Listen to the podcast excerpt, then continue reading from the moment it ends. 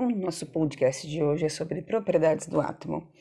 Nosso átomo, como já estudado lá nos modelos atômicos, né, dentro da região do núcleo, ele tem prótons e nêutrons, certo? O que, que é esse próton? É o que chamamos de número atômico, representado pela letra Z. Certo, pessoal? Esse número Z é aquele que está lá na tabela periódica, é sempre aquele valor inteiro, tá bom? Como se fosse nosso CPF, nosso RG, tá? O número que vai caracterizar a nossa pessoa, o número atômico é o que caracteriza o nosso átomo certo? Então, o número atômico podemos dizer que é o número de prótons na região do núcleo, que são as cargas positivas, certo? Então, pessoal, lá naquele núcleo nós temos o núcleo chamamos de número de massa, que é prótons mais nêutrons, certo? Então, pessoal, esse é número de massa sempre em valor inteiro e não é o valor presente, né, lá na tabela periódica.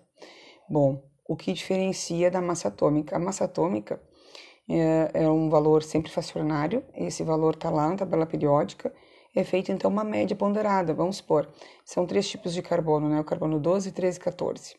Certo? A disponibilidade de carbono 12 é de 98% aproximadamente, né? De carbono 13 é 1% e carbono 14 traços, né? Então se faz uma média ponderada da massa desse carbono, né?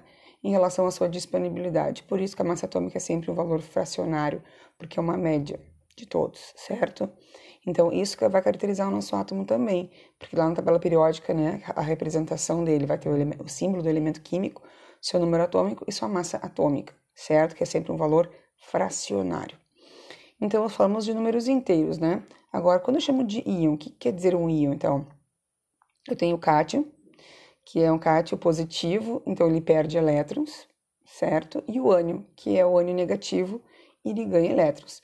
Tem dois macetes para eles, né? É o CPPEL, cátion positivo perde elétron, e o Angel, ânion negativo, ganha elétrons, certo? Isso quando se tratar de um íon. O que é um íon? É quando ele está pronto para fazer a ligação com outro átomo e assim formar uma molécula.